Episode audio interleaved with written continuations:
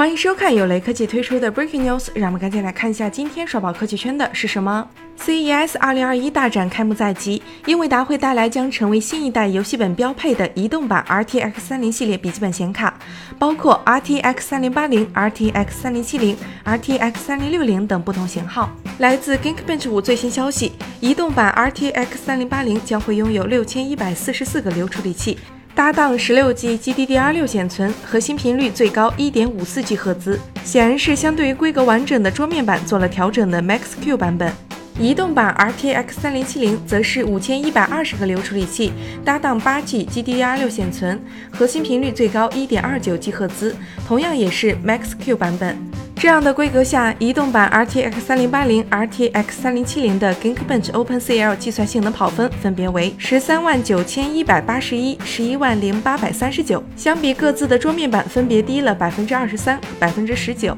至于定位最亲民的移动版 RTX 3060，核心编号为 GA106，有三千零七十二个流处理器，核心频率零点九到一点七 G 赫兹，一百九十二 bit 六 G GDDR6 显存。移动版 RTX 3060还细分为标准版和 Max Q 版本，前者整卡功耗八十至一百一十五瓦，后者下降到六十到七十瓦。从曝光规格来看，安培架构暴增的功率是其进入笔记本市场最大的拦路虎。针对频率、流处理器、显存的调整，都是为了让显卡能更可靠的运行于笔记本。我们不能期待移动版 RTX 30系列能像桌面版一样强大，但它依然会是未来最顶级的笔记本显卡。